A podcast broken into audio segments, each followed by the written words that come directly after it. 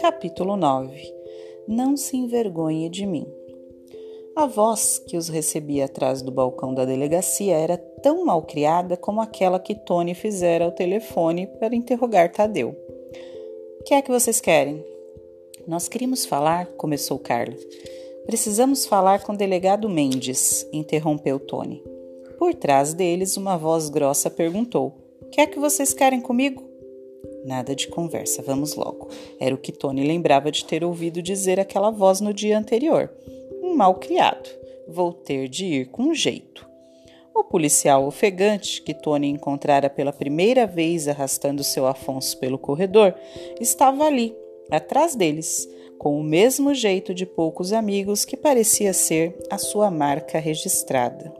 A seu lado, o garoto percebeu a presença de mais alguém que mascava um chiclete de cheiro enjoativo, com a boca aberta. O tal Xavier. Ali estava a dupla que havia prendido o seu Afonso. Delegado Mendes? Que bom encontrar o senhor. Esta é Carla, filha do seu Afonso, aquele que. Eu sei quem é essa menina, garoto, cortou o delegado, agressivo, como se estivesse prestes a expulsar os dois. Ela já esteve aqui ontem, mas o suspeito não quis falar com ela nem com a mulher. E você quem é? Filho dele também? Desculpe perguntar, mas os advogados já entraram com o tal habeas corpus, delegado? Perguntou Tony sem responder. Nenhum maldito advogado apareceu por aqui. Ainda não? O que andam fazendo esses tais advogados? Será que a gente poderia ver o seu Afonso agora? Negativo. Ele não quer receber ninguém, eu já disse. Sem despedir-se, o delegado Mendes e o investigador Xavier sumiram para dentro da delegacia. A mão de Tony apertava o ombro de Carla, consolando-a.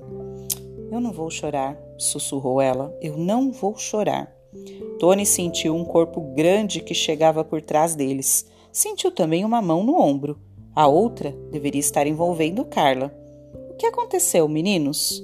A voz era seca, mas sem qualquer tom agressivo. Nós, começou Tony.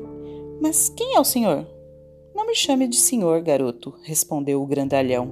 Esse negócio de senhor faz com que eu pareça mais velho, não é? Eu sou o investigador Barbosa. O que vocês vieram fazer aqui? Meu nome é Carla. Eu vim falar com meu pai. Quem é seu pai, menina? O que ele fez para estar aqui? Ele não fez nada, seu, é, quer dizer, Barbosa, intrometeu-se Tony. Ele é um homem honesto. O nome dele é Afonso. O investigador soltou o ar vagarosamente. Seu Afonso. Eu sei quem é. O caso não é meu. O carcereiro diz que esse é um prisioneiro estranho, rapaz, muito estranho. Não se defende e não quer falar com ninguém. Não pede nada e parece o tempo todo a ponto de chorar.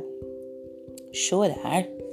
Ai, papai, murmurou Carla, apoiando o rosto no ombro de Tony.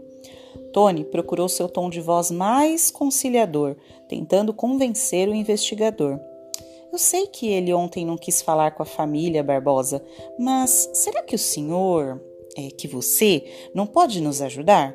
É que depois de uma noite na cela, pode ser que ele tenha mudado de ideia, não é? Barbosa suspirou, bufou e decidiu-se. Está bem, vou ver se o prisioneiro quer receber vocês. Mas o cachorro não entra, hein? Papai! Sentados num banco de madeira, a menina abraçava seu Afonso. Filha e pai choravam em silêncio, tentando consolar um ao outro. Minha menina.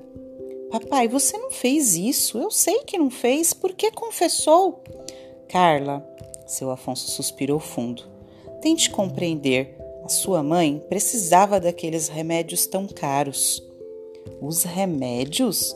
Mas telefonaram ontem do hospital dizendo que todas as doses que a mamãe precisava estão liberadas para ela até o fim do tratamento. O que, que isso tem a ver? Tudo, minha filha. Compreenda. Eles liberaram os remédios porque eu dei o dinheiro para eles. Eu precisava desesperadamente conseguir dinheiro para o tratamento da sua mãe, senão ela teria poucos meses de vida. Os soluços da menina foram abafados contra o peito do pai. A voz do contador saía baixa, quase um sussurro, enquanto as suas mãos afagavam os cabelos da filha. Obrigado, Tony, por cuidar da Carla. Tente ajudá-la a compreender. Eu tinha de conseguir o dinheiro. Tony aproximou-se do homem e tocou-lhe o braço, como se também fosse seu filho. Seu Afonso? Foram os auditores que descobriram o desfalque, não é? Foi muito difícil a auditoria? Não, as alterações eram tão grosseiras que. Interrompeu-se e mudou de tom. É que eu estava nervoso. Não sabia lidar direito com os computadores e acabei fazendo tudo meio mal feito. Os auditores vieram logo depois do acidente do professor Frederico, não foi, seu Afonso? Continuou Tony como se fosse uma criança que pede humildemente explicações a um adulto. Ele tinha concordado com a auditoria? Não, ele não queria que. Sacudiu a cabeça e pôs-se de pé num arranco. Ora, o velho está no hospital. Talvez nunca se recupere. Vamos deixá-lo em paz. Agora preciso voltar para a cela. Tente compreender, minha filha. Cuide bem de sua mãe e não se envergonhe de mim. Eu, papai, envergonhar-me de você? Nunca. Me espere com paciência. Talvez a minha condenação seja leve. Tudo vai ficar bem, você vai ver. Sua mãe vai viver e você continuará com a bolsa de estudos. Tenho que pagar pelo que. aspirou com força como se procurasse forçar-se a completar a frase. Pelo que eu fiz. Voltou as costas e saiu, levado por um policial sem olhar para trás. Barbosa, que presenciara a conversa, afrouxou a gravata, como fazia toda vez que se sentia inseguro.